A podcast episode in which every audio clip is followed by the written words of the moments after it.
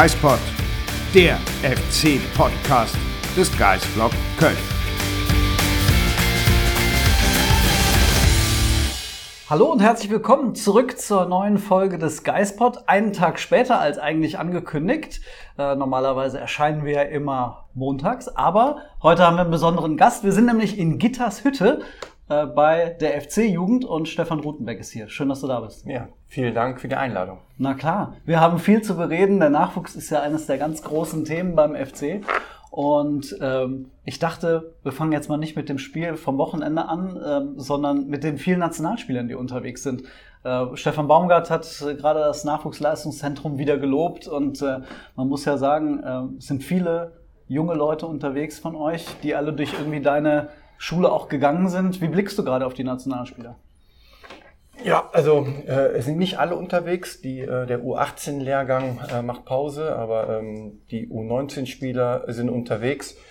Äh, mit Jens Kastrop, äh, mit Jonas Urbig. Ähm, äh, ja, zwei talentierte Jungs. Äh, Jonas, der ja schon den Sprung ja eigentlich schon, schon geschafft hat als Nummer drei bei den Profis und, und Jens, äh, der mit Sicherheit auch da folgen wird. Ähm, der leider nicht mehr in der U19 stattfindet, äh, sondern in der U21, was aber auch richtig ist, ähm, einfach schneller an den Herrenfußball dann auch ähm, herangeführt zu werden.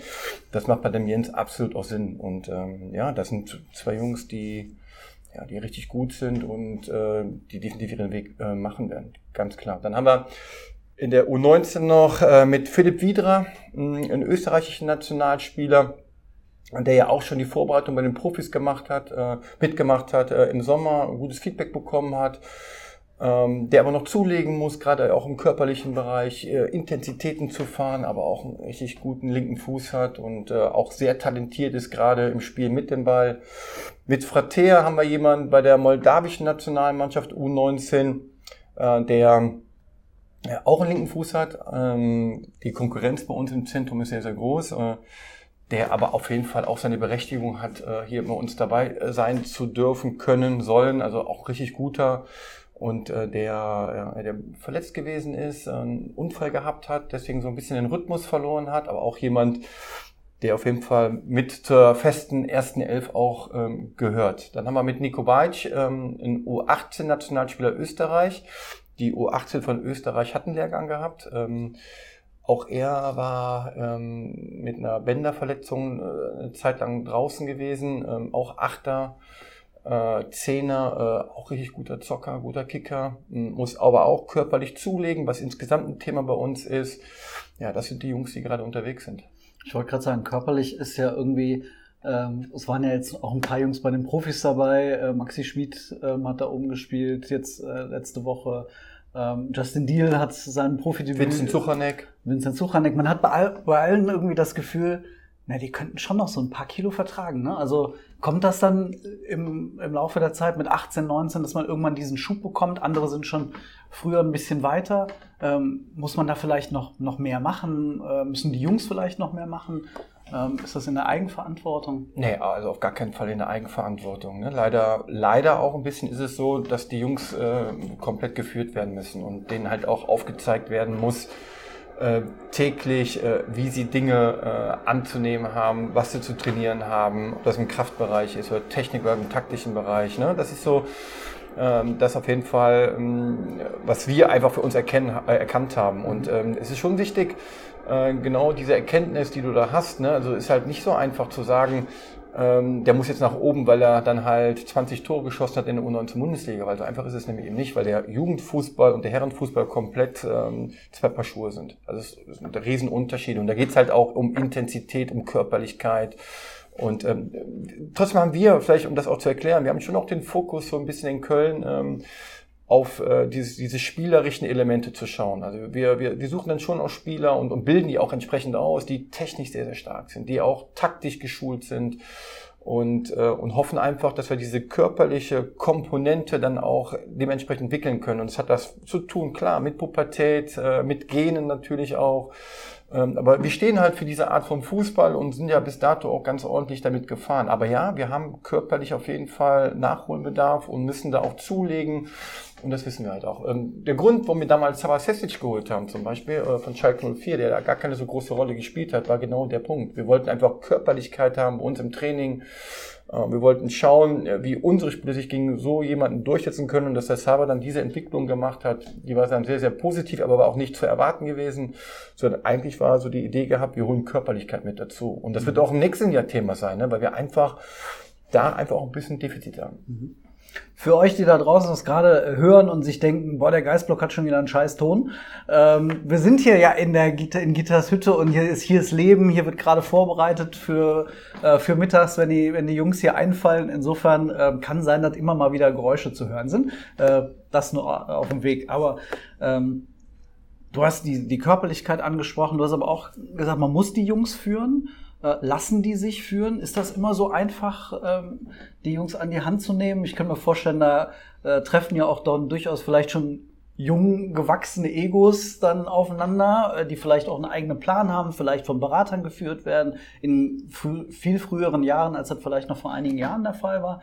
Ähm, ist das immer so einfach? Wahrscheinlich nicht.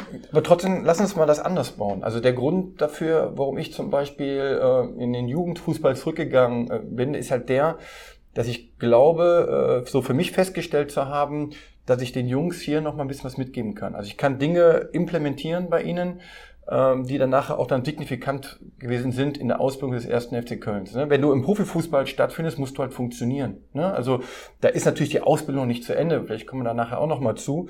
Ähm, aber ähm, ich kann den Jungs ein bisschen was mitgeben und sie nehmen die Dinge halt noch auf. Also da sind sie vielleicht noch ein Tick offener als dann bei einem 25-jährigen Familienvater. Ne, der dann Profi ist und was auch völlig nachzuvollziehen ist. Und deswegen, das macht mir auch besonders viel Spaß. Aber es ist genau so, wie du sagst. Also die, den Aufwand, den wir da zu betreiben haben, damit die jungen Kerle funktionieren und auch die Dinge annehmen, der ist enorm. Weil sie einfach ganz viele Einflüsse um sich herum haben. Du hast es genannt, es ist ja nicht nur der Berater, sondern es ist auch Papa und Mama, ne, die einfach mit, mit 15, 16, 17 einfach noch mal viel, viel größeren Einfluss haben als bei einem 25 oder 30-Jährigen. Ähm, es sind aber auch die unterschiedlichen Trainer. Ne, dadurch, dass natürlich die Jungs ja ähm, von einem Jahrgang zum nächsten Jahrgang ziehen, verändern sich auch die Trainer und auch dann sind die Ansprachen anders und natürlich auch eine andere Perspektive, die die Trainer auf die Spieler haben und, und, und. Dazu kommt die Schul, die Schule. Also Jungs machen äh, Abitur, äh, Realschulabschluss, was auch immer. Ähm, da kommen viele Stressfaktoren mit dazu, um da den Weg zu finden, was denn jetzt aktuell das Richtige ist. Und wir müssen halt auch aufpassen, wird auch nicht jeder Fußballprofi. Also auch wir müssen natürlich so kanalisieren, dass wir sagen müssen, okay, die Wahrscheinlichkeit, dass er Profi wird, ist, ist nicht so hoch. Und wir müssen ihn versuchen, in die Schiene zu schieben, dass er einen guten Schulabschluss macht und trotzdem den Spaß am Fußball nicht verliert, weil wir bilden ja halt auch nicht nur aus für den ersten FC Köln in der ersten Liga, weil wir auch nicht alle unterkriegen, sondern wir fühlen uns auch verpflichtet natürlich den einen oder anderen dann in der Regionalliga oder in der dritten Liga unterzukriegen oder vielleicht sogar auch nur in der Oberliga. Aber der hat dann die Kölner Ausbildung genossen und wir wollen dann dafür stehen, der ist taktisch gut ausgebildet, ähm, kann Intensitäten fahren und dafür stehen wir halt dann auch so ein bisschen. Ne? Was hat dann Baumgart jetzt gemeint? Äh, Steffen Baumgart hat am Freitag bei dem Turnier gesagt, ähm, die Jungs können gerne Flausen im Kopf haben, aber dann woanders. Ähm, also, man, dass man die schon gezielt dahin führt äh, und in so, in Anführungsstrichen, ja, den, die Flausen austreibt. Ähm, auf der anderen Seite will man ja doch individuelle Charaktere haben, ne? also die auch vielleicht einen eigenen Kopf haben. Also das ist dann schon ein schwieriger Weg. Also es gibt ja ein gutes Beispiel, ne, um ein bisschen auch das Ding hier spannend zu machen. äh, äh, Jungs wie Tim Lemperle, ne, er hat Eck und Kanten. Also das war nicht immer so einfach mit dem Timmy, ne? Aber äh, ich glaube, ja, also da muss man schon auch mit ihm auch diskutieren und und auch ihm aufzeigen, wie der Weg sein kann und ne und aber der war halt auch irgendwann dazu bereit. Der hat dann irgendwann auch, auch kapiert halt, ne, dass er den Fokus zu setzen hat auf das, was wichtig ist im Fußballbereich. Und äh, ich glaube, das meint Steffen auch damit. Also ähm, natürlich sollen die Ecken und Kanten haben, die sollen frech sein, die sollen so sein, wie sie auch sind, ne, und sollen genau das dann auch in ihr Spiel übertragen. Also ich glaube, das, das, das wird gar nicht gemeint. Aber sie müssen verzichten. Also du, du kannst halt nicht Partys feiern äh, dreimal die Woche, ja, dann, dann bist du körperlich einfach nicht in der Lage dazu, diese Intensitäten zu fahren, ähm, die zu fahren sind in der ersten Liga. Ich habe es ja live erlebt und ich habe jetzt war letztens mal im Stadion gewesen, haben wir Köln gegen Leipzig angeschaut und ähm, diese Intensität, die da gefahren ist, die kann doch kein U19-Spieler fahren. Also das ist ein Fakt. Ne? Das war so eine Qualität auch in Sachen Körperlichkeit, ne? wo wir einfach auch, oder was ich dann so für mich noch mitgenommen habe, mit meinem Staff zusammen, dass wir sagen, okay, wir müssen auf jeden Fall in dem Bereich, müssen wir weiter zulegen, damit die einfach auch das auch fahren können. Und all das, was ablenkt von dem, ne? das wird den Jungs nicht gut tun. Und ähm, ja, ich glaube einfach, es gibt so viele gute Fußballer. Es sind nachher Nuancen, die darüber entscheiden, ob du oben ankommst oder nicht. Ja, und ähm, ich glaube, man will damit auch versuchen, den Spielern auch klar zu machen, wenn sie dann äh, zu viele Flausen haben, dann muss halt eigentlich reichen, weil der andere, der weniger hat, äh, Flausen im hat, der, der zielgerichteter ist, der mehr den Fokus drauf setzt, auch unbedingt Fußballprofi zu werden, der wird an die vorbeiziehen. Und ich glaube, das den Jungs auch mitzugeben, weil einfach zu viele gute Fußballer auch gibt in dem Bereich, äh, das ist elementar, weil sonst kommen die Jungs nicht an. Diese, diese Intensität, die ihr jetzt aus dem Spiel Köln gegen Leipzig nehmt, dann versucht zu integrieren. Was, was macht ihr da ganz konkret? Also wie sieht das aus, äh, um den Jungs das noch früher zu vermitteln? Also es geht ja erstmal darum zu sensibilisieren, ne? wenn du halt in der Leistungsdiagnostik nicht gewisse Werte hast, dann wirst du Intensität nicht fahren können. Mhm. Okay? Das heißt also, wie schaffen wir das hin, dass wir einfach in gewissen Bereichen einfach auch dann besser werden? Und das ist nicht damit getan, dann in einem Training halt einfach nur 20 Minuten Gas zu geben. Du musst in jedem Training musst du halt Gas geben und womöglich musst du auch noch außerhalb des Trainings äh, dich entsprechend vorbereiten und nachbereiten. Das sind alles so Themen, die für 16- oder 17-Jährige nicht selbstverständlich sind, weil die wollen zocken und kicken. Ne? Dann geht es darum, denen dann auch aufzuzeigen, ne? Jungs, das Spiel äh, müsst ihr verstehen. Es geht halt nicht nur um die Sache mit dem Ball, sondern es geht halt auch die Sache gegen den Ball. Es geht um Details bei Standardsituationen, wie du da verteidigst, welche Körperlichkeit du da reinwirfst, um halt zu verhindern, dass du in Rückstand gerätst oder den Ausgleich bekommst. Äh, und selber aber so viel Körperlichkeit reinschmeißt, um selber das Tor zu machen. Und, und, und. Also die müssen das alles verstehen, ne, dass es halt nicht darum, also dass es nicht nur um die eine oder die andere Sache geht, sondern das Ding ist komplex. Also natürlich ist der Fußball aufgrund der Regeln ein einfacher Sport. Aber so wie die Spiele gespielt werden und in der, da geht es um Entscheidungsfindung, äh, die ich jedes Mal in jeder Situation zu treffen habe, ist es doch um einiges komplexer. Und das müssen sie einfach wissen. Ne? Es gibt doch nicht mal nur die richtige oder nur, nur eine Entscheidung und das ist die, die, die beste Entscheidung. Es gibt viele Entscheidungen, die ich treffen kann und die im Nachgang auch die richtige gewesen sein kann oder auch die falsche.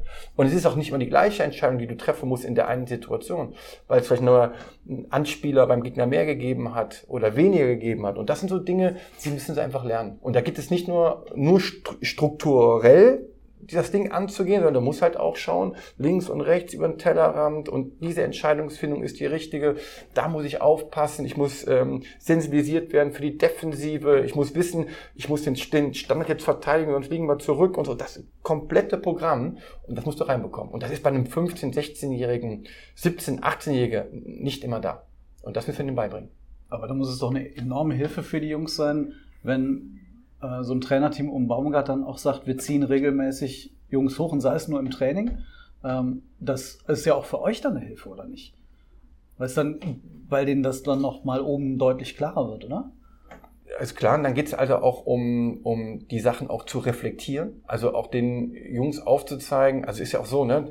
Du musst ja nicht denken, äh, dass die Spieler nach einem schlechten Spiel hingehen und denken, sie haben ein schlechtes Spiel gespielt. Da gibt es schon den einen oder anderen. Es gibt aber viele Jungs, die denken halt, ich war trotzdem der beste Mann hier auf dem Platz. Ne? Weil ich habe ja den einen Hackentrick gehabt und getunnelt und habe ja auch das... Hackentricks muss man bei ja, ja. nicht kommen, das ist wir jetzt schon. Ich habe das 1-3 gemacht, wir haben zwar 3-1 verloren, aber ich habe hab das eine Tor gemacht, also so schlecht kann ich ja nicht gewesen sein. Mhm. Ja, auch das ist zu verstehen, aber selbstverständlich. Also äh, alleine, wenn das dann so kommt, dass dann jedes Mal dann auch nicht nur die nicht oder dass auch die nicht-Nationalspieler nach oben geführt werden und man ein Bild hat von den Spielern und ihnen auch aufzeigt, ne, woran sie auch arbeiten müssen, um halt auch mal auf Platz eins regelmäßig trainieren zu dürfen, das macht absolut Sinn.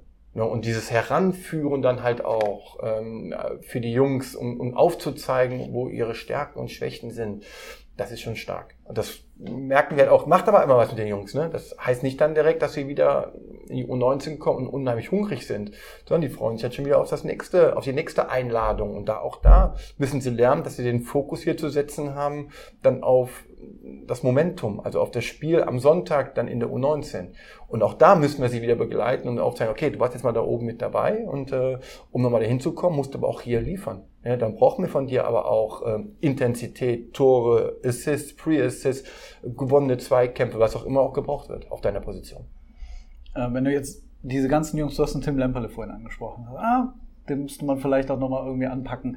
War das bei den anderen Jungs auch so, wenn ich jetzt an Thielmann denke, an Katterbach, der nur hat gerade Probleme, wieder in Schwung zu kommen, bei, bei Sava Sestic und so weiter. Also findest du eigentlich bei allen Jungs so Ansätze, oder denen du sagst, boah, äh, da musste ich die mal äh, an den Ohren ziehen? Ja, so, so jeder für sich, ne? Der, der eine, der, der musste den Arm genommen werden.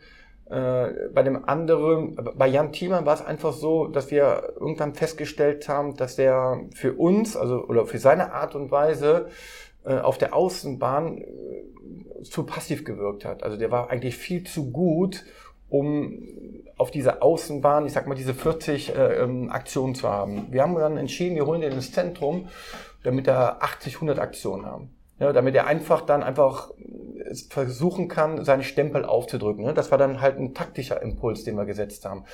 Ähm, viel reden musste es mit ihm ja nicht. Er war immer sehr motiviert und sehr heiß. Aber wir hatten Daku Chulinov, ähm, ähm, der viel unterwegs war, schon in jungen Jahren, auch bei der A-Nationalmannschaft mit Nordmazedonien und da natürlich auch ihm, da hat er vor vollem Haus gespielt und, und bei uns dann vor 150 äh, ähm, Zuschauern auch schon mal auf Platz 7 und so und da muss man ihn schon auch immer wieder auch wieder mitnehmen und, und auch aufzeigen, ne, das ist der normale Weg, den du hier gehst. Und ähm, also es ist komplett unterschiedlich. Bei Noah war es eher so, da musste man gar nicht so viel machen. Er war schon selber so gut strukturiert, sehr gutes Elternhaus ne, und äh, gute Erziehung genossen und da musste man gar nicht so viel machen. Da ging es auch mehr so um taktische Dinge und auch einfach mit ihm auch zu diskutieren darüber. Ne? Also nicht nur ne, zu sagen, so ist richtig, sondern halt auch aufzuzeigen, guck mal, es gibt mehrere Möglichkeiten. Und ich kann mich an Videoanalysen äh, erinnern mit nur, die waren dann auch, ja, wurde auch schon diskutiert.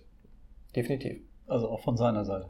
Das, aber das wollten ja auch. Also es bringt uns, also, uns ja auch nichts, ne, einfach nur was vorzugeben. Hier in dem Fall haben die Jungs ja die Möglichkeiten auch nochmal uns nicht als Cheftrainer im Profibereich anzusehen, sondern, als die, die vielleicht die Letzten sind, die sie begleiten. Also die auch ihnen Hilfestellung geben können oder auf eine andere Art und Weise. Du kannst ja bewusst nachfragen. Du musst sogar nachfragen. Lass uns hier im Dialog sein.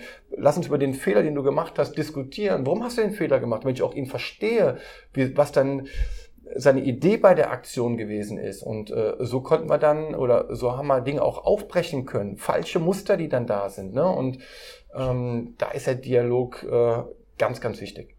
Eine der Fragen, die sich, glaube ich, Fans immer wieder stellen, wer ist so der, der Nächste, der durchstarten wird, wer ist der Nächste, der oben ankommen wird. Jetzt konnten Simon Breuer oben schnuppern, Justin Deal haben wir schon genannt.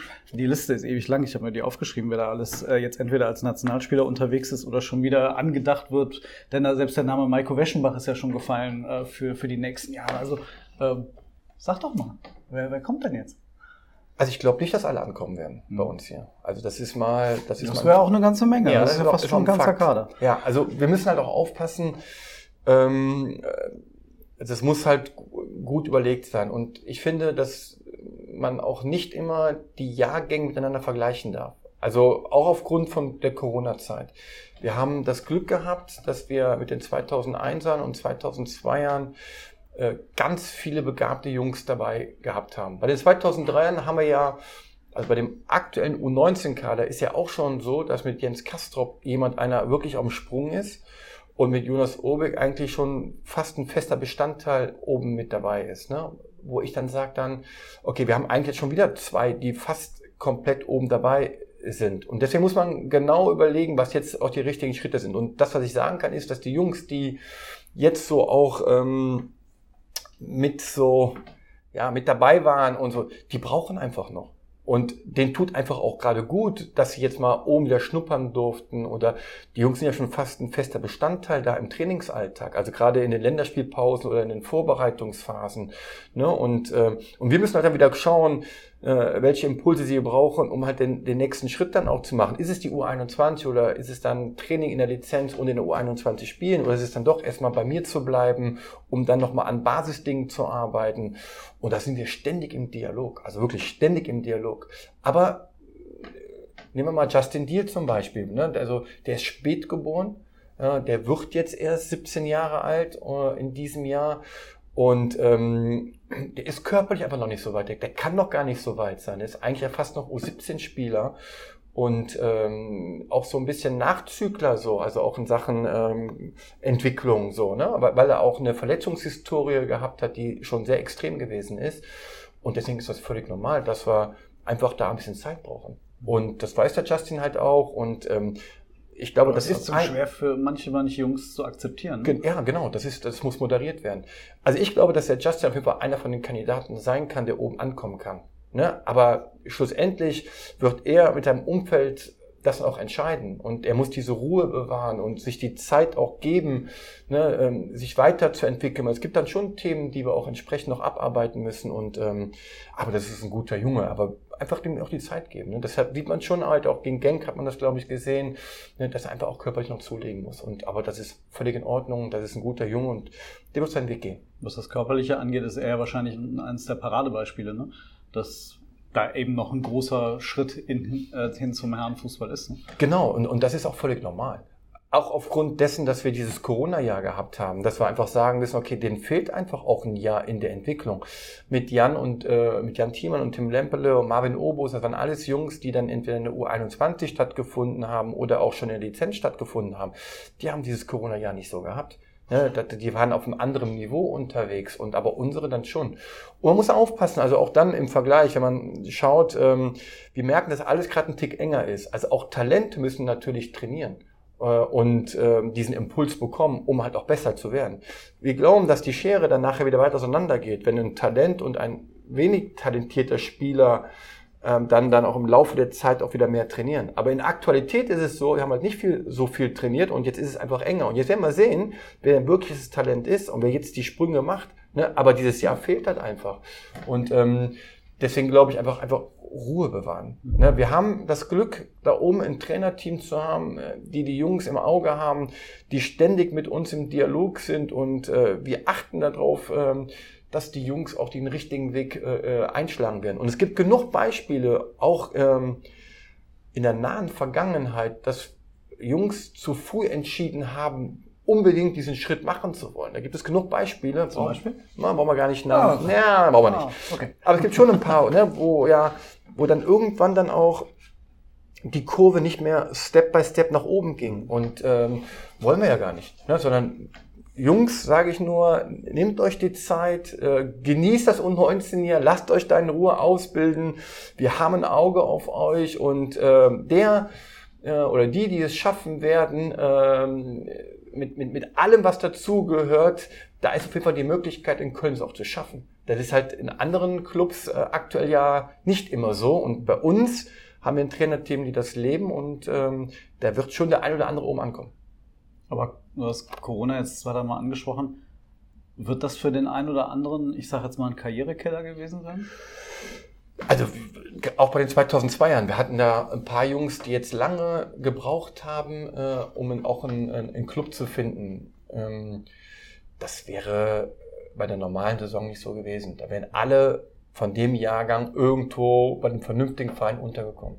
Ja, und ich glaube auch, dass der eine oder andere mh, auch jetzt schon einen Schritt weiter wäre.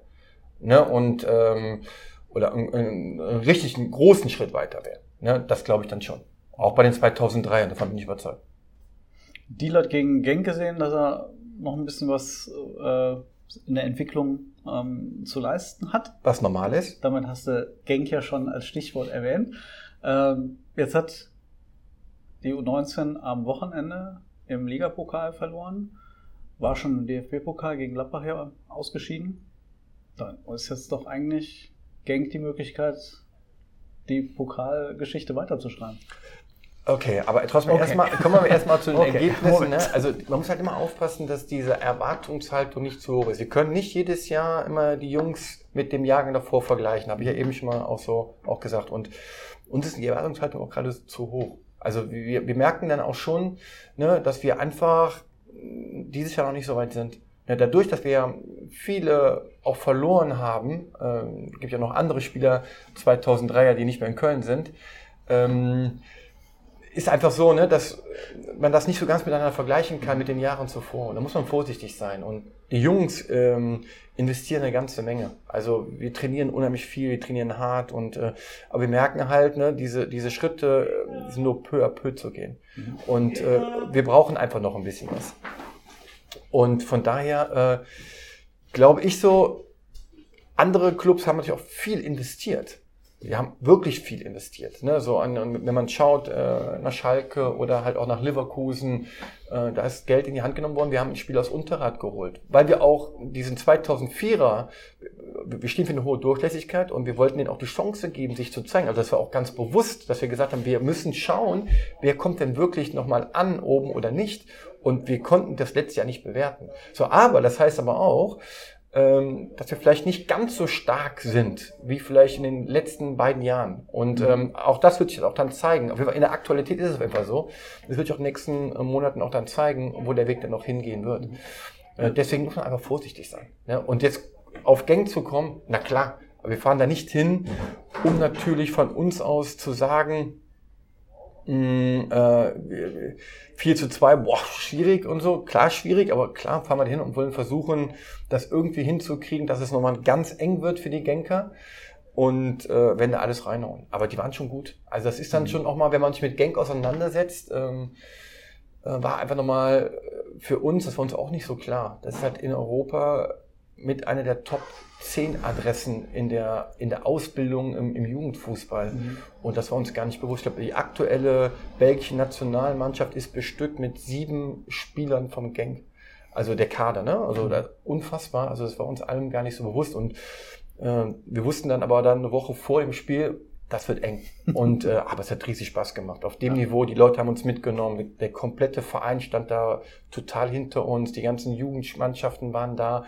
Das war ein tolles Erlebnis und was ganz Besonderes für den ersten FC Köln. Insofern wird das Auswärtsspiel jetzt auch nochmal was Besonderes. Ne? Ganz genau. Auswärtsreisen sind ja sowieso noch was anderes und ja und und ähm, äh, bringt Erfahrung. Ja genau und schau mal und auch das Schalke-Spiel. Ja, wir hatten im äh, Hinspiel, ähm, wo wir 4-1 verloren haben, definitiv in der zweiten Halbzeit so gut wie keine Möglichkeiten mehr gehabt. Also mhm. Schalke, ich habe dann damals gesagt, haben uns aufgefressen, weil die auch diese körperliche Überlegenheit gehabt haben. Das war jetzt gar nicht so. Mhm. Ich glaube, jetzt glaube ich, haben wir auch ein bisschen Pech gehabt. Also wir hätten das Spiel auch vielleicht auch gewinnen müssen. Äh, oder auf jeden haben doch hier einige gefehlt. Genau, aber, aber bei Schalke halt auch. Mhm. Ne? Also von daher äh, relativiert sich das. Aber da hat jetzt nicht die bessere Mannschaft gewonnen. Das war auf Augenhöhe. Ja, und ähm, die eine oder andere Aktion haben sie besser verteidigt als wir und ihre Chancen besser genutzt. Und dann ist das auch gut so. Also dann haben wir einen Entwicklungsschritt gesehen. Und genau den Entwicklungsschritt möchte ich auch gegen Genk sehen. Ne? Also ich möchte sehen, ne, dass wir halt Phasen überstehen, wenn wir wirklich auch mal tief drinstehen müssen, weil Genk einfach auch gut ist und dass wir dann einfach dann in der letzten Linie auch besser verteidigen als diese zehn Minuten vor der Halbzeit. Und genau diesen Entwicklungsschritt möchte ich gerne sehen. Und was dann nachher unterm Strich dann steht, das wird sich dann zeigen. Mhm. Aber ich möchte einen Entwicklungsschritt sehen. Und im, nach, direkt nach dem Hinspiel war mir das gar nicht so klar. Das haben wir dann irgendwann nochmal nachgeguckt. Es gibt die Auswärtstorregel ja nicht. Genau. Das heißt, wenn ihr mit zwei Toren Unterschied gewinnen solltet, geht es in die Verlängerung. Genau. Das heißt, es ist ja gar nicht so weit gefühlt weg, wie wenn man jetzt beispielsweise über ein 3-0 oder ein 4-1 nachdenken würde. Mit äh, einem Tor pro Halbzeit gewinnen würde ja schon reichen.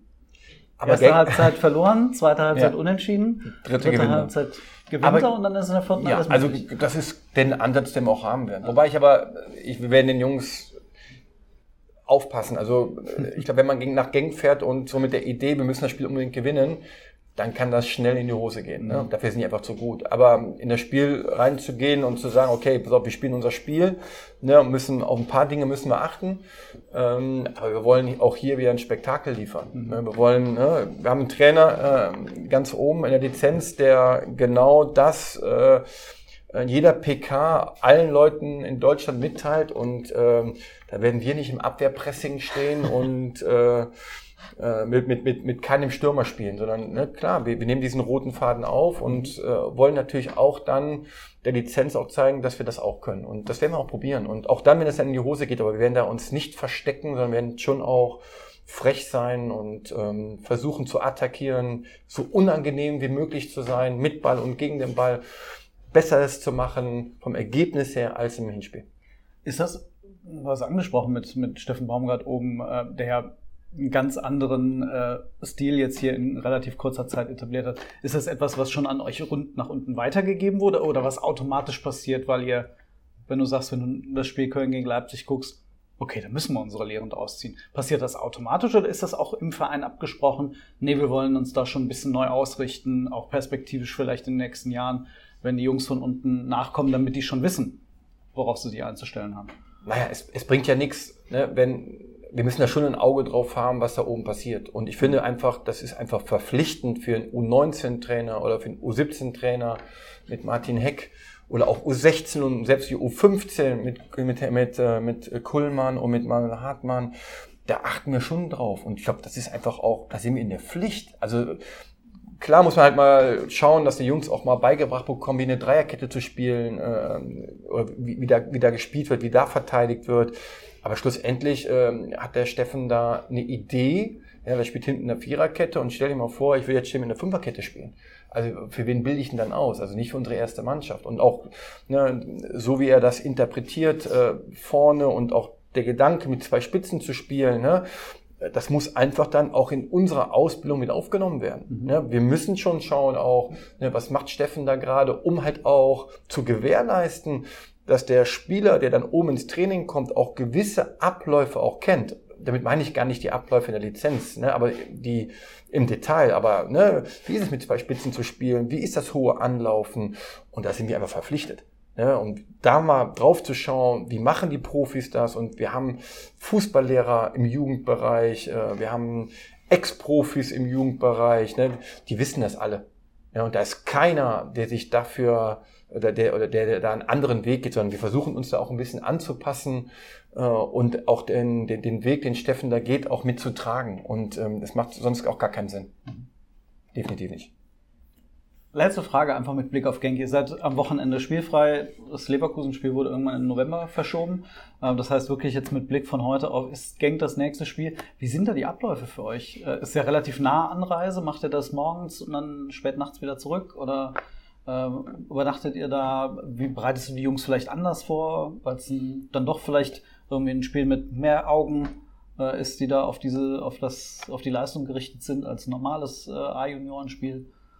Naja, es ist gar nicht so einfach, weil viele, viele Jahrgänge ja zusammenkommen. Also wir haben ja auch mit Marlon Morning jemand, der jetzt aus der U17 nach oben gekommen ist, zu uns in die U19.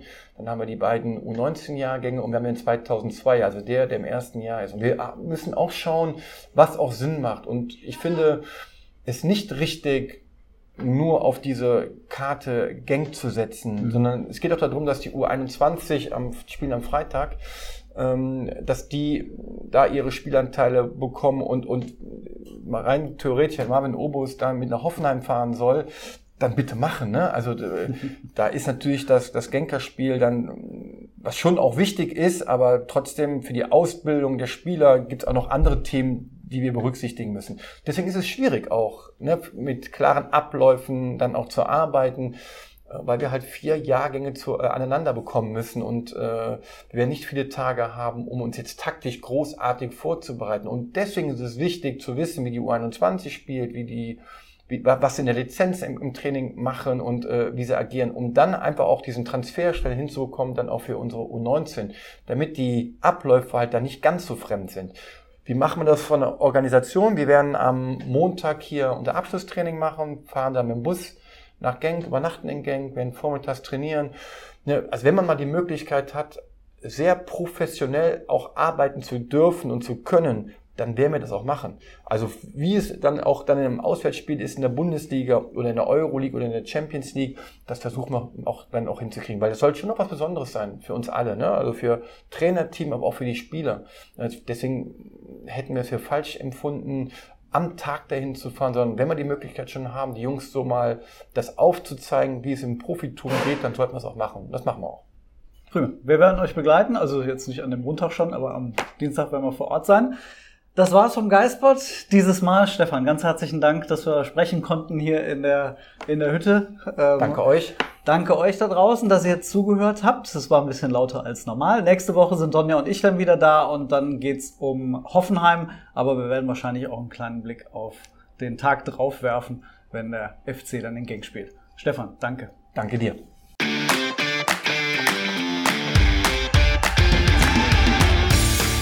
Geispod, der FC-Podcast des Geisblog Köln.